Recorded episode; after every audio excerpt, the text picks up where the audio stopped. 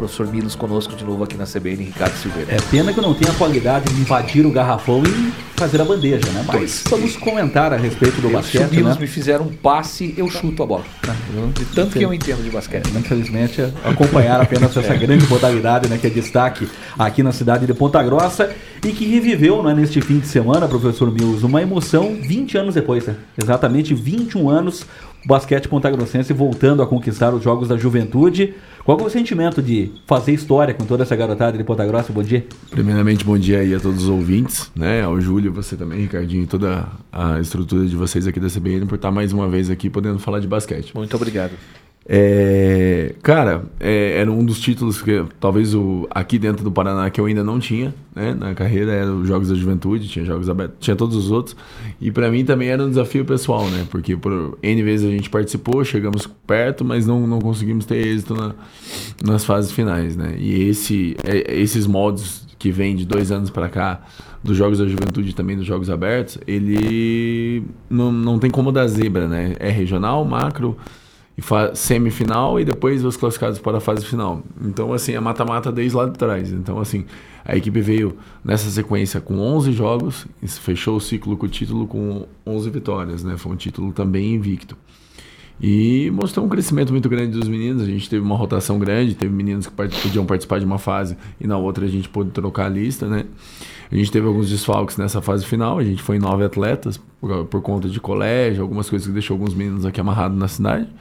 Mas foi muito. É, tá certo, né? A gente sabe da importância do estudo, né?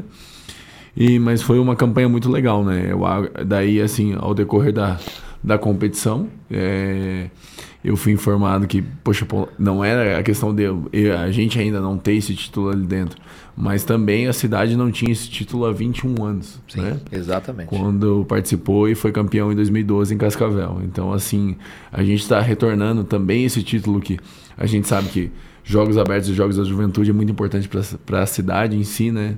É algo que pesa até para a prefeitura. Então, assim, é um, para nós é um título de peso e a gente fica muito feliz de poder ter contribuído para a história do basquete Ponta Grossa. Perfeito, professor. Me, me lembro sim que estava presencialmente em Cascavel, trabalhava já com a Secretaria de Esportes quando daquele título em 2002. Nossos cumprimentos. Essa equipe especificamente, claro, todo o trabalho de base do basquetebol da nossa LDPG é sensacional. Lá em Curitiba, no fim de semana, nós poderíamos ter conquistado o título. Foram Sim. por situações pouquíssimas que o nosso sub-13 não conquistou o título e contra duas equipes fortíssimas, o Thalia e também o Curitibano. Mas esta equipe especialmente, professor, que temporada espetacular, né? Que timaço que você tem nesse sub-17 que conquistou tudo nessa temporada. É, na verdade esse, clube, esse time é sub-16. Na verdade né? é sub-16, sub né? A gente tem dois meninos que vêm acima ali que são 18, que poderiam, por regulamento no Juventude, Sim. ter dois 18, que é, é o Naco e Vinho, dois meninos nossos aqui também, prata da casa, que são meninos também excepcionais e encaixam perfeitamente nesse grupo, né? Na verdade, foram criados juntos.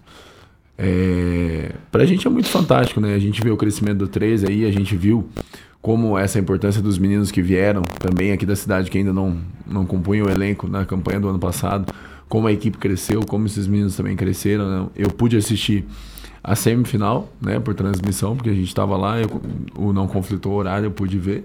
Né, e vi um ou dois jogos da classificação, assim, mostra uma evolução muito grande, né? A gente sabe que os meninos ainda têm muito a crescer, Sim. mas assim, a gente já vê um avanço aí de colocações dentro da, dentro da competição, da idade deles, muito significativo, né? Em um pódio contra fortes equipes como o Curitibano, tá ali, a gente sabe a importância que isso tem. Né? E as nossas meninas também se houveram bem, não é, professor?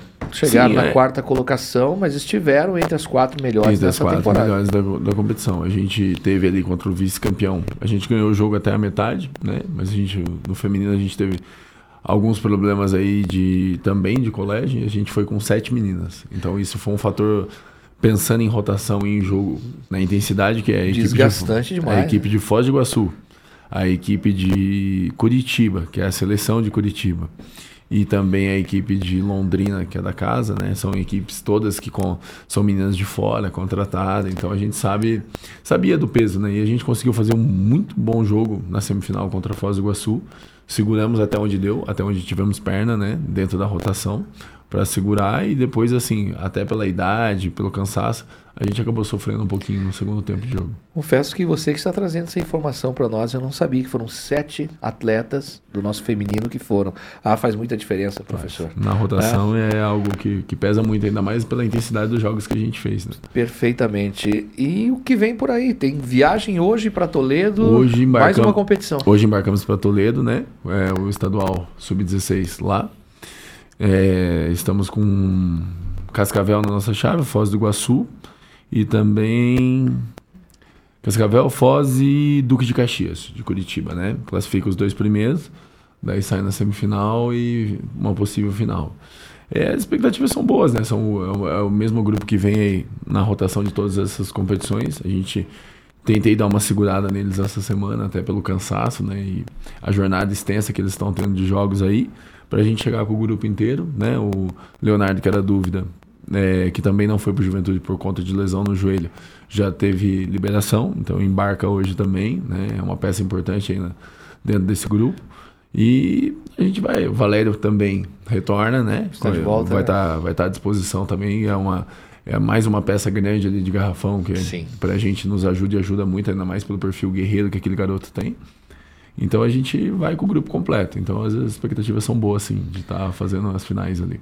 Timaço, Ricardo Silveira. Conheço todos esses meninos, todos, todos. E são muito qualificados mesmo. Mais uma competição para a nossa equipe. À vontade, professor Miller. Mas essa questão, né, a volta da conquista né, dos Jogos da Juventude, né, 20, 21 anos depois, né, só reforça a importância né, de, é, da cidade de Ponta Grossa ser representada nesse tipo de evento, né, professor? Porque no ano passado né, não teve a participação, né, não só nos Jogos da Juventude, mas também Jogos Abertos, mas a importância né, de fomentar cada vez mais esse trabalho de base, porque é o futuro do esporte da cidade, né? É, é assim, a gente que é do mundo do esporte, a gente sabe, né, eu vim de São Paulo e, assim, Campeonato Paulista é muito bacana, assim, não tem como, dentro do basquetebol é a nata, do futebol também, né? Lá tá a nata do, a gente sabe, né? Pela quantidade de boas equipes que lá tem, né? Sim. Mas assim, lá e quanto aqui, a gente sabe da importância e de como é um Jogos Abertos, né? Uhum. É, é, uma competição de tiro curto, é sempre é algo que assim é muito importante para todos os municípios, né? E a gente ficar, ter ficado fora no passado foi algo muito triste. É, os Jogos Abertos eu fico muito triste, mas o Juventude eu lamento muito, porque se matou uma geração. É, isso é um absurdo. É, isso é, é, é, é muito pesado, né? Quando você vê assim. Hoje eu tenho um grupo que, tanto no feminino como no masculino, que no Juventude do ano que vem é o mesmo grupo. Eu não perco ninguém, né? Mas assim, se eu tivesse garotos ali estourando, meninos estourando a idade, eles teriam perdido os Jogos da Juventude. Eu como pelo, teve no ano passado. Vejo pelo meu filho, por exemplo, quantas competições vocês da LDPG é, permitiram que ele participasse com 13 aninhos. Né? Uhum. Agora, a partir do ano que vem, é 14. Sim. Mas quantas e quantas oportunidades ele teve. E o professor disse muito bem. Né? Não ter uma competição numa temporada é algo literalmente absurdo. E isso aconteceu aqui em Ponta Grossa, infelizmente. Mas, de novo, mestre Milos, na Sexta-feira vamos receber o professor Jackson Silva também, outro mestre do basquetebol aqui na nossa cidade. Nossos cumprimentos e tenho certeza, uma competição extraordinária vocês vão fazer lá em Toledo, que vocês tenham uma excelente viagem, com muita paz, muita saúde, muita tranquilidade.